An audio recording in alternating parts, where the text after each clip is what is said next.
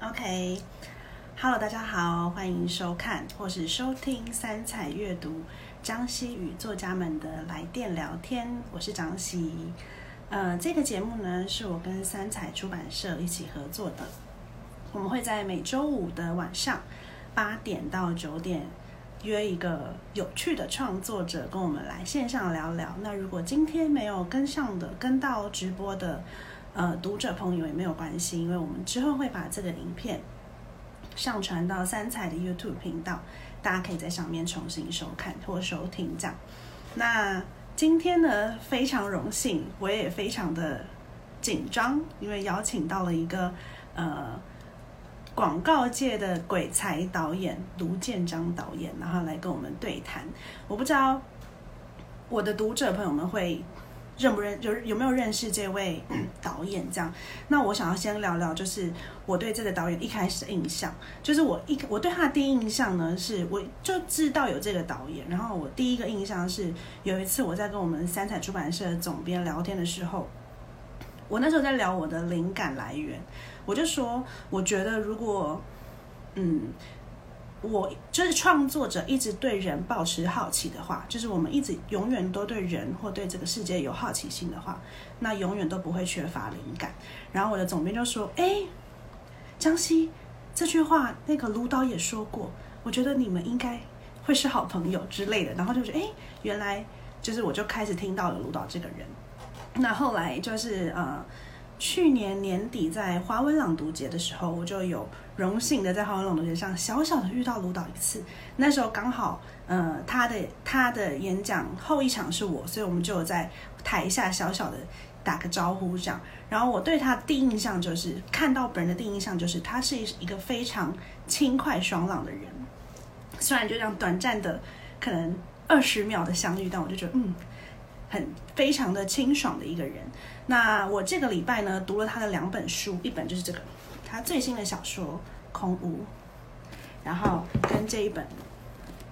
读这一本的时候呢，就是读这个感动才有影响力这一本的时候，特别觉得很像他本人给人的感觉，就是很轻快的这个感觉。这样，那我等一下呢，就直接呃。跟他，我要跟他分享我读完这本《空屋》的心得。那我们就是现在先邀请卢导加入。Hello，Hello，Hello。什么轻快啊？真的真的，我真的有觉得有轻快的感觉。哎，等一下，我发现我的 AirPod 好像没有连上你的声音。哦，我可能要这样子听才会听到你的声音。好，没关系，今天连线失败。啊，你好，你好。Hello，很高兴看到你。我要先跟你分享我读完这本书的心情。真的哦哇，你看完了？我读完了，我读完了。啊，好好紧张，你说。你很可爱耶！我读完这本的时候，第一个心情是：天哪！就是我，我有一个很大的反省，是我还可以爱。我讲爱这个字很重，但是我还可以对我的环境做什么？就我还可以为我的环境做什么，或是我还可以为我。就是总觉得自己好像还可以再多做一点什么那种感觉，就我读完那个最大的的心情是这个，然后我就跟我妹讲说，因为我今天呃早上是吃外食，我就跟我妹讲说一定要好好的回收，就是一个小小，你就会觉得你很很多很有些时候会觉得很多地方是呃好像偷懒一下没关系什么的，但好像对于环境的敏感度却非常的低，就在这一次一次的没关系中就非常的。对这个东西没有很敏感，这样，这是我读完的第一个感觉。然后再仔细的看了之后，就发现，哎，应应该不是说再仔细看，应该说在阅读的过程中，我很惊艳的一件事情是，因为我一直以为，就这这本小说就是单纯在讲空污，然后就是空气污染嘛。嗯。然后我发现里面还藏有很多小议题，就是你用了，你把一个大议题里面，你是偷笑吗？嘴角。对，好一个，然后就觉得，哎，哇，就是中间还有很多很多小议题，那个读起来是很过瘾的，就觉得哦，因为包括可能你有聊到年轻人呐，就可能或者是企业跟个人呐，还有甚至小小的到我我记得还有一个是有讲独立书店或是网络现在的内容创作，然后甚至包括，我觉得还有一个很动人的是，你用一个导演的角度去有有一幕我觉得超感人，就是好像在蛮前面的，你就在讲说你呃，在一个导演的角色上，当你做了一些呃影像创作的时候，你是不是也无意间的呃消耗掉了这个环境里面的东西？这样就是这个东西，嗯，对对对对对，他说哦，嗯，就其实这个议题是就在我们的生活中，可能任何一个人，就是你讲那句嘛，叫做每一个问题都很重要。嗯，就当这个问题跟你有关的时候，我我有记错吗？对，这件事，这件事让我很惊艳啦。就是我在读的时候很过瘾的地方在这，就是他不只讲一件事情。嗯嗯嗯，其实其实我我觉得呃，也许创作都很相像吧，因为我看你的东西的时候，也发现你都会嗯，那个层次是丰富的，呃，不会单一单调，然后。我觉得常也许啊，也许就是你很在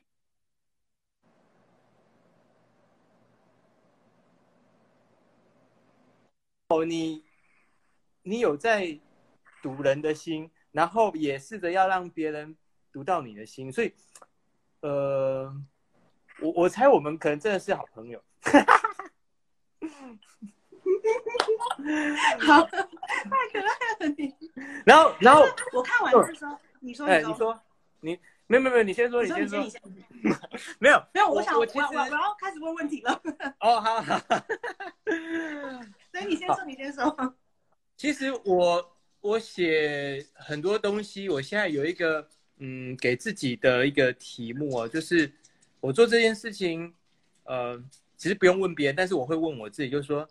啊，我做了这件事情之后，对我女儿以后的世界到底好或不好？如果好，我才要做；如果不好的话，我可以选择做别的事。因为你也知道，大家时间是很有限的。那所以这本书其实也是在这样的条件底下去做。然后你像你刚刚讲到说，年轻人其实真的，呃，我很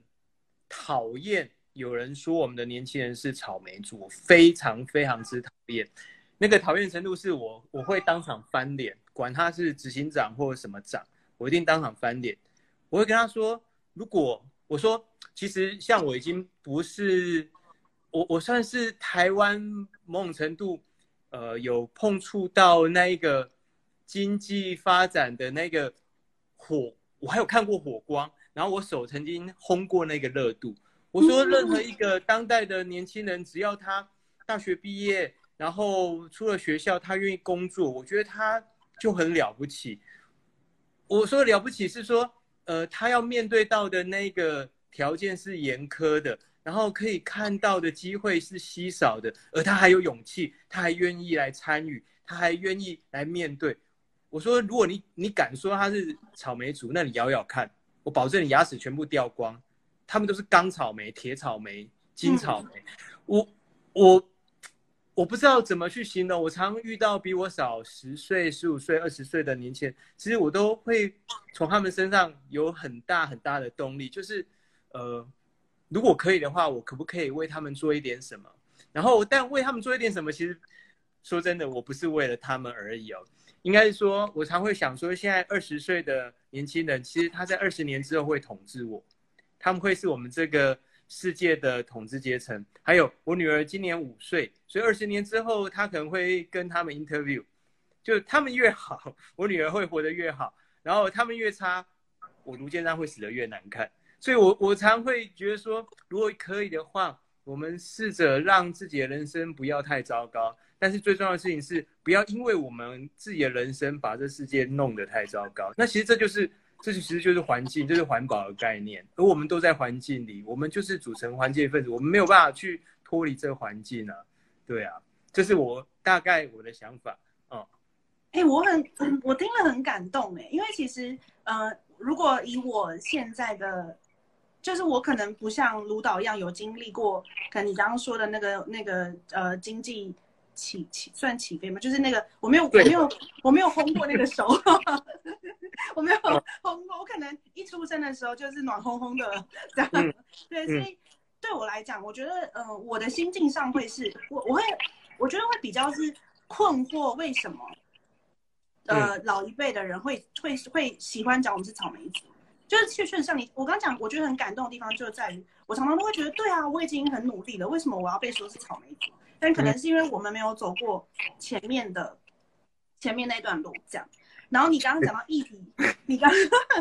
你刚刚讲到议题那个我很有感的原因，是因为我觉得慢慢的在可能我大学的时候才开始呃展开展开自己的触角去触碰这个社会上的各种东西。然后我第一个触碰到的议题其实是同同婚议题，嗯，然后那个时候我就有一个很有感的，跟你讲的那句话有点像，就是我那时候就觉得天呐，原来议题其实是出现在就是每一个人身上都有议题。只是有的时候它会变成一个，嗯，有时候它会被别人看到，或是被大家讨论，那有时候不会。但如果我们一直都没有打开我们的眼睛去，呃，适度的关注议题的话，那当这个议题轮到我们身上的时候，就不会有人关注我们了。对对对对对对对对对对。所以你刚刚讲那个议题的时候，就是嗯对。然后我现在我我有了我有我有 了解到啊，原来是这样这样对。好，那我要问，就是我看完你的小说的时候，有一个很想要问的问题，是因为小说我非常的过瘾，然后我看完之后还直接跟我妹说，你一定要看，因为我很过瘾的一个地方就在于，嗯，我觉得它的铺陈是很完整的，然后这个东西跟你一般平常创作的广告是很不一样，因为广告应该是短的。嗯，然后这个小说是很长，然后很完整的架构，所以我很好奇你是怎么有一个我是一个作家，然后我准备应该是我现在在写下本小说，就很想要跟你请意，就是怎么去呃做一个比较长、比较完整的铺陈在故事上。你讲请意，我就要逃走了。真的啦？没有呃，我觉得其实做广告是呃。应该是这样说好了，我做广告其实是有一种搞错的状态哦，就是我当时候要 要找工作，然后我其实并不想工作。那我印象中好像广告公司的人很自由、很自在，好像不用上班。就后来发现，呃，我弄错了，其实是没有下班哦。所以，所以你就知道，你就知道说，其实我当初做广告是有点误打误撞。那只是说，可能我的性格呃适合。哦，就是不安于世啊，然后没办法停留在同一个地方，然后有一点点过动的呃倾向。那，但是我其实从小大概就应该算是个喜欢讲故事的。那虽然呃广告好像过去我们会觉得说大概十五秒、二十秒，或所谓的传统主题广告大概都三十秒，呃是短的。可是其实我们。很多时候在操作的时候，也会尽量希望它是一个完整的概念哦，就是就是人们从好奇哦，因为好奇，所以所以关心，所以想要往下看到知道答案，然后得到讯息，得到那个过程里面的娱乐，所以它它某种程度它的思考方式很娱乐，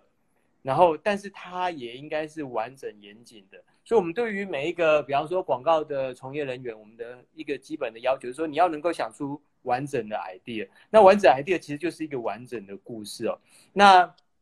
甚至甚至回到你刚刚讲的说，就是一个完整的故事。我觉得你比我清楚，我觉得你只是做球给我而已。我是真的想问，因为我因为我觉得很，因为我像我写啊，就是呃，我现在遇到其实这是我的瓶颈啦，就是我无法把来真的啦，早来，真的真的真的。我现在就是一直不知道要怎么把我的，比如说我有很多元素了，我有很多想写的东西，但是我有点没有办法把这些东西。哦，我那我记得前几天我就在跟我妹说，我觉得很像在烤肉，然后我已经有可能有贡丸、有青椒，什么都有，就我都想好我要写什么了，但我就不知道那个顺序要怎么串。就管他的，啊，全部丢下去炒。就是，譬如说。呃，譬如说，我以前读电影研究所，我没有毕业哦，注意哦，我没有毕业。我读电影研究所的时候啊，我的老师廖庆松，廖庆松老师其实就是呃，你看过所有所有呃，我们侯导所有的作品就是他剪接的，所以基本上侯导的故事最后完整的诉说，其实是由这位廖庆松剪接师哦，廖上，我们都尊称廖上哦，嗯。他他做出来的，应该是说他才是真正讲述故事的人。那他其实，我我跟他的相处啊，我觉得他其实都在跟我谈的，就是 story，然后就是人生，然后跟他上课，其实很多时候根本不是在看电影而已，而是而是在对话说，那你怎么跟别人讲你的人生的故事，或者你怎么跟另外一个生命诉说另外一段生命？所以，比方说像我就会觉得说，像我们现在这样可以的对话沟通啊，其实是就是它就是一个故事的形式哦。那我自己啊，呃，也后来发现啊，就是说。广告其实很多时候跟推理小说非常之相像，就是因为我们必须要去创造那个悬疑感，那个让人家好奇的那个谜团，然后引着人家往下走，然后最后找出那个谜底答案来。所以其实广告本身的训练就跟推理小说是几乎一致的。那回到小说，我我不敢说我懂小说，但我像我常看我的好朋友黄崇凯哦。其实我就会发现说，哎，说真的，真正的小说家，呃，他们有很多他们学习到的一些规则，哦，法则，讲故事的方法。可是更多时候，他们就是会去做实验，把它打破掉，然后让人可以得到崭新不一样的感受。所以，我觉得我看你的东西，其实你一直都在做这件事情，所以。我根本不担心，我应该说你根本不担心。那我就自己穿。我觉得你根本就很厉害，而且而且说不定哦，说不定你你现在的那种像你刚讲那种困惑啊，它就是你的作品里面一个另外一个可能的魅力所在。因为我常会觉得说，到底我们为什么要说故事呢？很多人会以为说故事没有用，哎，如果它没有用的话，它不会跟人类的历史一样长。从从只要有人的时候就开始说故事啦。从有萤火，我们躲在坐在萤火堆旁边，你还记得吗？你坐在我旁边的。我知道。然后长老就在那边开始讲啊，他讲说啊，那个森林里面有一个什么，那个哈，你们千万小孩子千万不要过去。你看那个已经看的那有几年，可能讲了四五千年了，那表示这是一个古老的记忆哦，它是一个 skill，而且这 skill 很有意思，就是每一个妈妈都会。每一个孩子也都懂得什么是听故事，那因为听多了，你自然也是一个故事的好的品味者，你也是一个鉴赏家，那你当然也会说的一口好故事啊。只是我觉得可能大家的呃职业的设定的关系，不是每个人都跟我们两个一样有这个嗯，我觉得是很难得的机会，可以把那说故事的东西给拿出来，否则我基本上我认为绝绝对是每个人。都懂得说故事，而且每个人也都应该要听故事的。嗯，哎，我刚刚发现一件事情，就是你你的创你创作的，因为你刚刚我说一个完整概念这件事情，就是你在所以你在创作的时候，无论是短的长的，你都会有一个先有一个很完整的概念，然后你再去写，对不对？因为这件事情，我我刚发现你你的你刚的回答已经嗯不小心回答到了我的症结点，就是因为我好像嗯我的创作比较。如果是小说的话啦，当然散文散文会是一个，我会有一个这边散文要主要写什么，我就会去写。但是小说就是可能我呢有点贪心，会觉得我什么都想写，所以呢，我我在写的时候，我并比较不会是可能完整那个概念是一个太大的概念，然后我在我在写的时候就发现啊，呃，会有点零散，对。但是你刚刚已经你刚刚已经说直接回答了我的问题，你就是哎，对，哎，就是如果。嗯，因为我算是边写边想的人，比较不像你是先想好之后再就是就是就是呃去写的人这样。没有没有，我也是边写。所以你也是边写边想，真的。我不知道他后来会怎样啊。所以你要先想好结局吗？没有没有，我其实我的结局其实有四五个，然后我一对我一直到交稿之后我又改结局，所以其实对啊，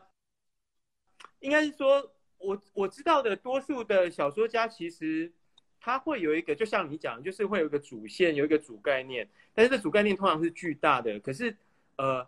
确切的故事情节，比方说哪一个人物他会遇到什么事情，甚至结局本身，其实多数人多数的小说家应该也都是一边在写，一边还在不知道他会怎样。比方村上春树也是如此，他他其实并不知道下一页、下一章他的主角会怎样。可是他们他们其实。只是把这个人物刻画的越具体，然后他遇到这个情境、遇到这个状况，他的反应可能就会产生连锁反应，影响另外一个人物。那影影响了另外人物之后，哎，那情节就跟着发生了。以前我还有一个编剧老师啊，他是叫做呃，呃蔡国荣老师，他是《卧虎藏龙》的编剧，所以他也是金马奖编剧，也是等于是奥斯卡最佳外语片的编剧哦。他有讲说，你永远要创造冲突，你永远要让里面的角色吵架。因为吵架才能推动你的剧情。那吵架不是真的嘴巴吵架，而是说，比方说他的挣扎，或者他跟另外一个对手立场相异，然后他们会有呃拔河，或者会有互相进攻、防守，然后也会有，比方说他会因此退缩哦，然后想要放弃，或者他想要一鼓作气把对方打倒，或者这对方其实就是他自己哦。我觉得其实大概。都会是在这样的法则里面，那这其实是创造情节，但真正的，我觉得一定是有一件事情是你很想说，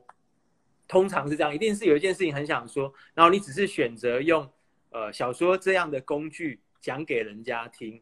那所以其他都是我觉得就是随便呐，就是就是送了贺啊，我说送贺就是因为我总觉得啊，呃，你知道像那个。呃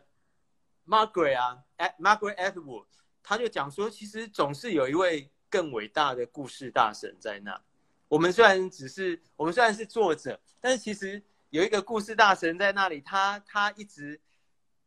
有时候眷顾我们，有时候不理我们，有时候根本不知道我们在哪里，但是我们就是仰望着他，然后说出我们想说的事，那剩下的就就就就交给他了。所以，所以好像也不用那么的在乎在意，因为我总觉得，当我们愿意写的时候啊，其实我们就赢了，我们就很了不起了。因为这个世界本来没有这个故事啊，因为有你才有这个故事，所以，呃，这世界因为有你，所以赚到这故事，所以，嗯，我觉得都应该骄傲的，对呀。好激励我！啊，我最厉害的就当啦啦队了。你刚刚讲另外一个点，我也很有感，就是刚前面你讲前一段有讲那个，其实每一个人都有说故事的能力这件事情，我也很有感。就是，嗯，对，因为我想到哦，因为我自己是口语传播学系的哦，然后这个对，所以我记得在我们一开始上课的时候，老师就说口口语传播就是最早最早的传播方式，就在还没有文字还没有。出版以前，大家就是用口语在传，就像你刚刚说，大家都坐在那个石火旁边，然后听那个长老说故事这样。所以我就觉得，哎，对我刚，但我刚刚其实想到另外一件事情是，我刚我想到那个，呃，因为我同时有看你另外一本书嘛，就是那个感动才有影响力这样。就是我在在虽然每个人都有这个讲故事的说故事的嗯动动能吧，或者是能力，但。要讲好一个故事，好像没有，并不是天生就这么的，呃，容易吗？这么讲，因为我刚刚想到一个很好笑的事情，是我记得小时候我就跟我妹，因为小时候，因为我看到你这本书非常非常就是有感的事情，你前面好像讲到就是感动这件事情，然后我就想到小时候我妈都跟我讲说，哦，就如果我妹妹们吵架的话，我妈都会跟我说，因为我不知道怎么办，我妈就会说你去跟他们讲让她感动的话，就她反而不是要我去呃。可能去讲可能对方的好或对方的坏话，她说看你想要讲什么，但你就让她不要生气的方式就是讲让她感动的话。所以我小时候就很很喜欢跑去调节妹妹们的吵架，因为姐姐要出来讲感动的话，这样。然后我记得有一次呢，就发生一件事情，就是，嗯，我妹就是好，反正那时候我我就在跟她讲感动的话，我自己觉得很感动啦，然后感动到我坐在她的床边，她就是背对着我，然后一直哭，然后就是讲到我自己都快要落泪，就觉得哦这个太感人了吧。然后我妹就。慢慢转过身来说：“姐姐，你讲完了吗？我我想睡觉了。”然后想说：“ 原来并不是这么容易，就感动这件事情比想象中的难。”这样，对所以我就想，嗯嗯嗯嗯嗯，所以我很想要，我想要问的就是，对，你是怎么找到，就是在生活中找到那个感动的点？这样。哦，没有这个，呃，我我自己其实搞不太清楚哦，但是。我遇过我妈妈的医生哦，因为我妈妈因为车祸脑伤的关系，所以她在我十七岁的时候就等于有失智症，所以呃这么多年来二三十年来，我们其实都会去看医生。那他看医生是神经内科的医生哦。那我因为这样跟他的主治医师变成呃好朋友。那有时候我们在聊，他就在讲说，其实我们大脑里面有个东西叫镜像神经元，那它其实就是在帮助我们创造同理心。那比方说有一些呃，像有些人格，比方说亚斯伯格症，它通常是镜像神经元比较没有那么发达哦。那我觉得这也不是什么病症，只是说每个人不一样嘛。那我是那种相对来说镜像神经元有点发达的人，就是我我甚至看一些，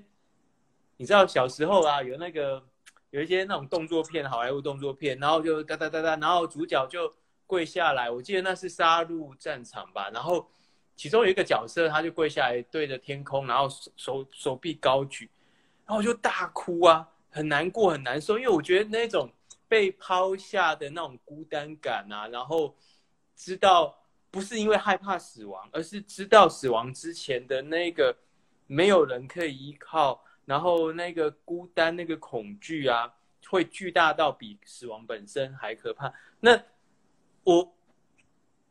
我那时候就发现说，哎，奇怪，旁边人好像都没有在哭，然后大家觉得我有点奇怪，然后甚至你知道，我不知道你们你们一定啊，你的小朋友一定不晓得，有一部电影叫做《莫莉斯的情人》，其实它是一部同志片。莫里斯的情人，它是一部同志片，呃，应该是休格兰演的，对。然后他应该是牛津还剑桥大学的那种大学生，非常浪漫纯爱的。那部片是小时候我妈妈骑着摩托车带我去看的，所以我第一次看呃同性情谊的电影是跟我妈妈一起看的。所以，我我后来发现，其实我就是以比方说比较粗鄙或一般通俗的讲法，我是比较娘的。我说比较娘，不是那个行为本身，而是我比较能够阴性思考，我比较女孩子思考。是可是呢，可是呢，这个后来变我吃饭的工具嘛，哦，就是就是就是呃，当别人还没有意识到那个情感的细微处，你比别人先触发到，那当然其实对你的情感本身来讲也会有所负担，你会比较累，比较辛苦。但是，呃，也因为这样，你就就一般人说，你就比较容易被感动，你就比较容易被触发。其实我们就等于算是灵异体质啊，就是就是我们如果把它用 spirit 来说，就是灵感嘛，或者说一种一种一种精神状态的话，其实我们就是容易被触发的人。那我们处在这世界，我们会比别人辛苦一点，可是我们也会因为这样得到一些祝福，就是。就是我们好像比较容易看到或被被你的心会被风给吹拂过，然后因为这样产生了共鸣，然后你会因为这样，所以你的喉咙想要发出点声音。那你不是为了证明你的存在，你只是觉得那个声音可能跟你心里头那个声音可以相应和，而这个声音搞不好会有另外一个耳朵听到之后，它也会产生共鸣。那故事到这边就结束了，可是。你也不知道这故事会这样，你根本不知道那耳朵在哪，可是你就会想要让这件事情发生。所以我刚刚在笑，就是说你的妹妹其实是一个幸运的人哦，因为不是每个家庭都有机会有一个作者存在的，而她在这个作者，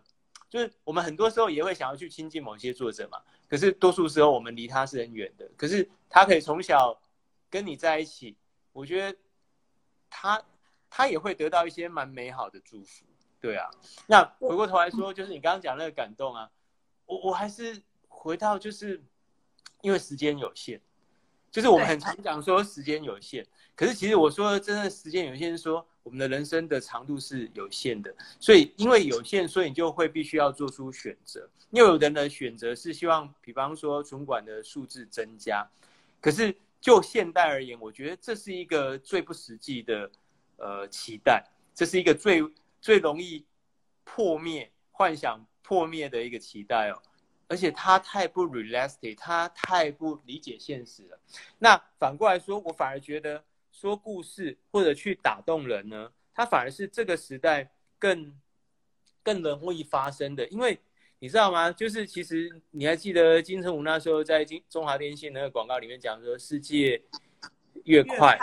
啊。心心越慢，心越慢，嗯，心则慢。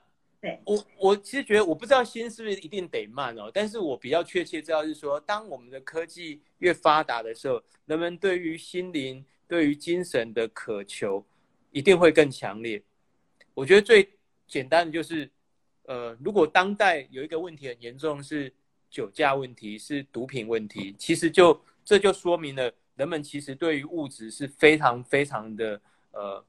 不信任，非常非常的呃感到痛苦，所以他们要寻求其他的方式。那我我常觉得说，如果可以的话，比起来啊，看书、读小说、读故事啊，是比喝酒然后或者吸毒来的呃你要付出的代价少很多的，而你得到乐趣、你得到娱乐是多很多的，而且你知道吗？就是大家都说逃逃避虽然可耻啊，但是有用啊。那我觉得读读书、读故事书来说，其实这是最好逃避现实的方法。对啊，所以我我是真心觉得，如果可以的话，其实也不一定是说一定只能做作家的时候才需要感动人。其实你在每一个位置上，你都有选择啊。你你可以选择相对来说对人心人性好一点的，不管你是行销人员或者是个业务人员，甚至文书人员，我觉得都都会有这种选择跟考量我觉得，我觉得你刚刚，我刚呃，我先回应你这个，就是我确实觉得，我以前一开始会觉得，是不是只有特定的呃职业才能有特定的特质？但我后来发现没有，那个是每个人都可以自己选择。我可以选择我要培养自己的什么样的特质，就包括你说感性的、感性一点的特质，或是打开你的感官多一点的特质这样。然后我就想到之前有人问过我说。哎，这样子你那么感性，或是你这么敏感，好了，就讲 sensitive 敏感会不会很辛苦啊？因为，呃，就是你会感觉到比较多的伤心啊。就回应到你刚刚讲的，对我觉得我那时候的回答跟你的回答很像，我就说，其实我觉得，嗯，我确实可能会感受到比较多的，应该说比较清楚的受伤的感觉。但是我觉得当快乐或是当那些比好事发生的时候，我心里也会感觉到很巨大的巨巨大的幸福。对对对对对对对。那我觉得我刚。听你讲起来，就忽然想到一件事情，是我非常好奇，因为我觉得讲了很多这种比较好好的感受在我们心里，或是坏的感受。但在创作的时候，如果你要把一个情绪，比如说，呃，他这个情绪是比较负面的，就是是愤怒，因为我觉得在假设现在社群时代，其实呃呃感动这件事情，或是好笑、幽默这件事情传得很快。然后我觉得另外一个传得很快的情绪就是愤怒。然后我很好奇，你会怎么样在创作的时候运用这些比较偏向负面的情绪？嗯，呃，那我们举空屋当例子好了，好吗？好，因为因为其实空屋里面它有，我觉得它其实是有很多命案，只是说我们平常没有把它看待成命案，就是我们不会觉得癌症死亡的人是命案，但事实上他就是啊，因为人命不见了啊，他当然是命案啊，只是说。因为我们抓不到凶手，找不到凶手，我们所以没有把它看待成命案。可是我必须要讲哦，呃，如果说空气污染造成损失的人命这么多，那其实我们真的应该要，我我不是说我们就应该要非常非常的痛恶深绝啊，而是说，那假如我们面对一个失手杀人的杀人犯，我们都有那么多的愤怒了。那我们为什么对于一个连续杀人魔，而且杀死这么许多人的，我们却无动于衷呢？哦，那我觉得这是一个比例原则。那所以，我其实一开始我就会觉得说，这里面一定会有那些苦痛，然后一定会有那种不甘，哦，不甘是不甘心，然后一定会有一些怨念、一些愤恨，可是。当他全部丢出来的时候，我觉得他又会过重，或者是说他反而会让这个故事说的不好，因为人们其实人们会有一些防卫机制，就是他不想要读到太多让他不舒服的东西，所以我必须要转化包装，所以我的主角我就要把它弄得变成好像是一个很腔啊、很北七啊，就是乱七八糟，然后永远就是很容易分心的人哦。那他其实就是一个。你也可以把它看待成是一个丑角，那丑角不是说他就是一个小丑，而是说相对于严肃的人生课题，我必须要有一个软化的角色，然后借由这样的人物去把故事给引出来带出来。因为如果连这样的人都可以去，都愿意去碰触这个严肃的课题，而那平常正经八百的读者们当然更可以哦。这是我的呃谋略啊，这算是我的我的策略。所以呃，我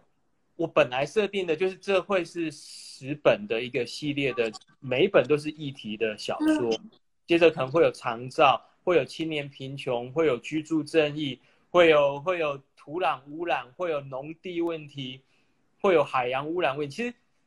我觉得作为台湾人，其实很幸运，因为我们就处在一个大时代里头，我们身边腐蚀就都是问题哦。而这些问题其实就可以带来非常精彩的创作。那不是为了创作而去捡拾这些问题，而是这些问题本来就应该被说出来，这些问题本来就应该大家来对话的。那我我常觉得小说其实是非常适合做社会运动，或者说你把它当成社会学的一个教材哦。那因为每个人的人生本来就在这社会里面，所以当它形成小说这种文体的时候，它很很容易很容易被创作。那另外来说，人们也很容易理解，因为它就在这一个时代里头。那回到刚刚讲，就说那个负面呢，我反而不会把它用，应该这样说啊，我其实不太喜爱我们现在网络上很习惯用的那种谩骂、那种酸言酸语。呃，我 我讲一个很好笑，就是大家知道干话嘛，哦，就是听起来很很不文雅。那我有一次就问说，到底什么是干话？那有人就说。干话的意思就是说，反正你讲的，就是你讲了这个话，然后又对这个问题没有帮助，那这个就叫说干话。那我说，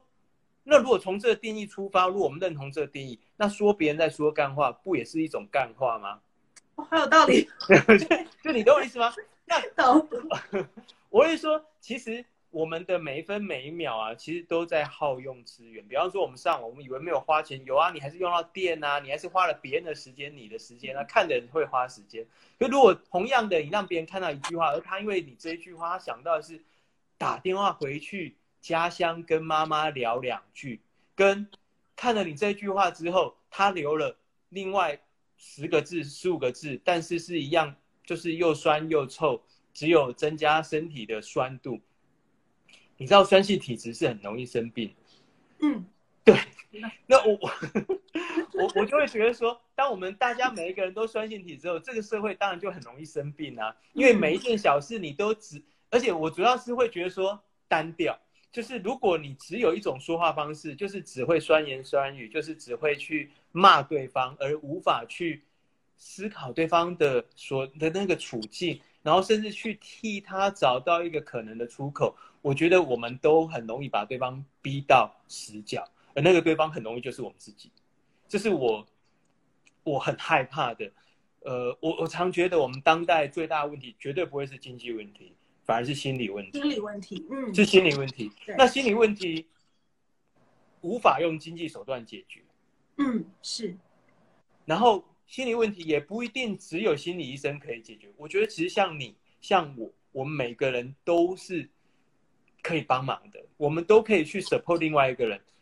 而那个 support 其实很多时候不是你给他金钱，不像最近的纾困只有金钱。我觉得很多纾困其实是对方的是心灵上处在困境啊，所以你应该为他的心灵纾困啊。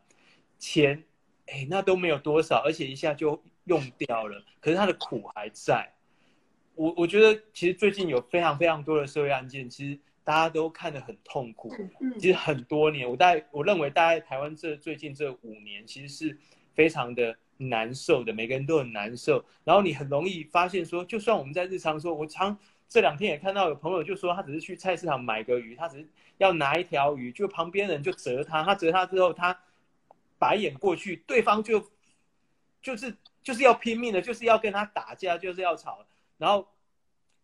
你知道，就是我会说，那值得吗？那其实一点也不值得。你今天会去菜市场，你一定是因为你想要买一个食材回去做成菜，然后把你的爱心带给你爱的人。可是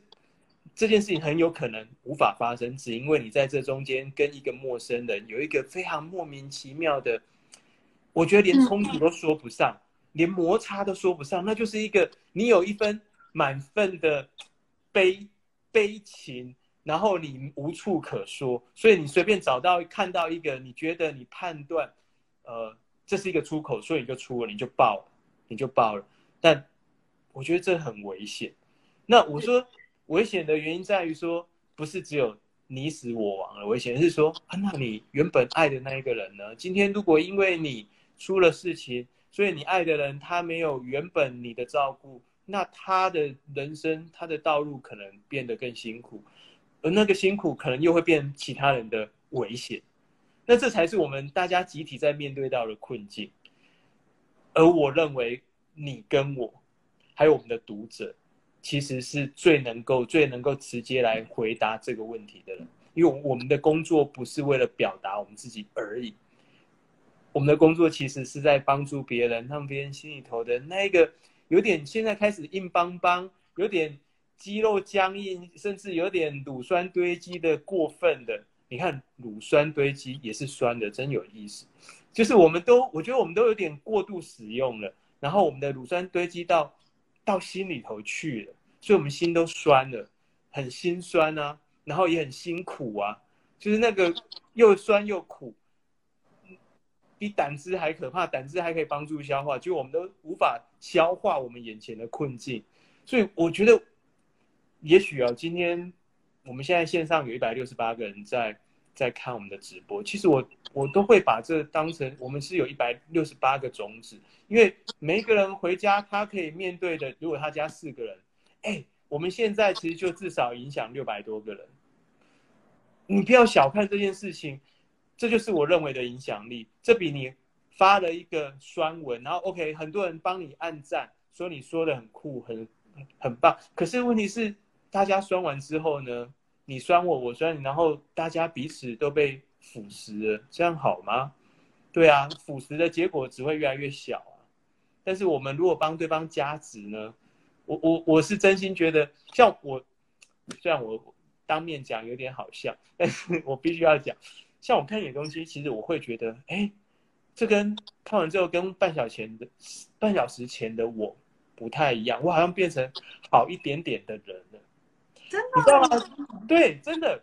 那不是说 OK，你让我变得哦好厉害哦，我就更会赚钱，一秒钟几几十万上，不是不是，而是我好像变得踏实，或者我变得理解，或者我变得也许那个理解包含自己跟别人，然后或者说啊，我知道说好像有一些东西被。被释放了，被 release 掉了。你知道那个像那种大砂石车啊，他们的这种油压，然后会这种，知道那个声音。可是我觉得我们每个人都绷好紧好紧，我们很少有放掉的机会。可是我就会觉得说，读张心理的东西的时候，我就会觉得，我我我我好了，我好多了。嗯，像我在运动，那运动很多时候，呃，很多大师就会跟你说，你的运动其实不是你的肌肉在动，其实是你在呼吸。那呼吸相对比较重要，其实是呼而不是吸。游泳也是，当你换气的时候，你把气全部吐光之后，你就很自然的会就会吸一口气进来。所以最重要的是你要把你肺里头的所有气都排掉，你才会游得顺，你才不会喘。那我就会觉得说。我们可不可以让自己不要那么喘？那这个是需要你跟我，还有每一个还愿意看书的人们，每一个还愿意看书的灵魂，呃，来做。我我真心觉得，就是看书其实真的不是为为别人而看书其实是一个自私的。你说什么？你说什么？看书其实是一个很自私的事哦，就是你是 第一个得到的事情。对对对，我其实看完你这本书的时候，我有我就马上跟我妹说，就是。天哪，还好有这本书，因为呃，哎，等下我要先说，我们我们的时间剩下那个，我们聊天时间过得非常快，剩下大概十分钟左右。就是我看完的时候，那我就直接把我的那个回馈，就是谢谢谢谢这样对，就是我看完之后，我就跟我妹说，真的还好有这样的书，因为。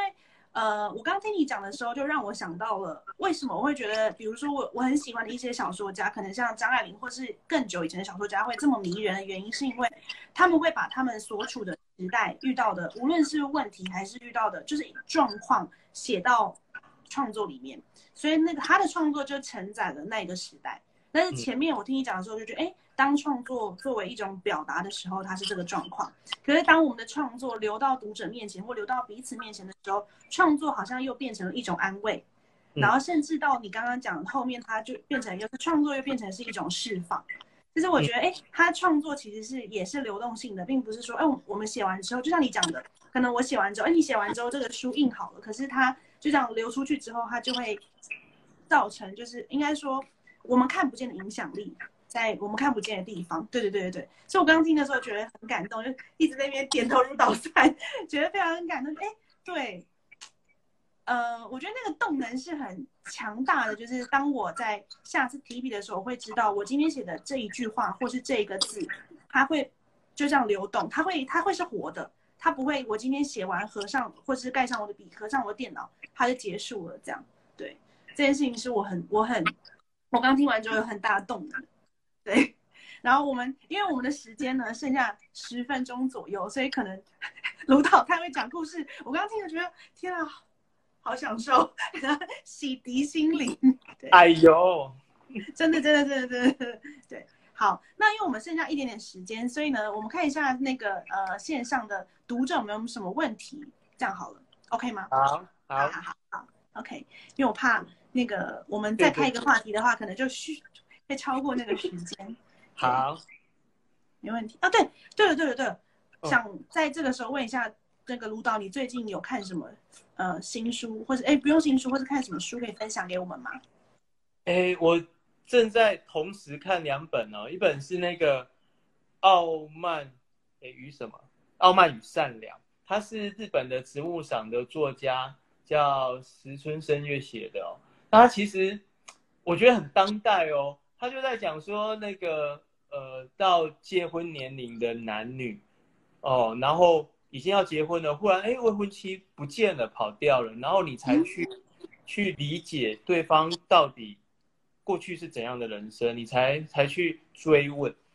我觉得对，有点像他那副标写，就说原来恋爱中有时候那一个其中的悬疑啊，比传统的推理小说更难解了，而且它又很很真实，所以我我还蛮喜欢的。我今天下午还在看那个，然后另外的是一个。呃，推理小说是是那个米尔伦太郎的那个世界灵异现象终结者。那他那个其实是他的主角也是一个作者，也是一个作家。然后他最常出没的地方是图书馆，然后在里面都会发生一些呃奇妙的案件。但是这些奇，比方说，好，我不要暴雷，但是我讲一个，我觉得还蛮有意思。他说他就是去跟踪一个女生，这个女生呢，她走进图书馆。然后他拿书下来的时候，他完全没有看书名，然后他就只是看着书的这个位置，哦，假设这是一本书的这个位置，看了之后一看，然后就借，然后不 OK 就放回去，而且他是任何类别不分类别的哦，不是说他只借小说，或者说哎你可以看到说啊是地理哦，没有，就是不分类别，他就是挑，然后借借了之后呢，他又到下一个图书馆。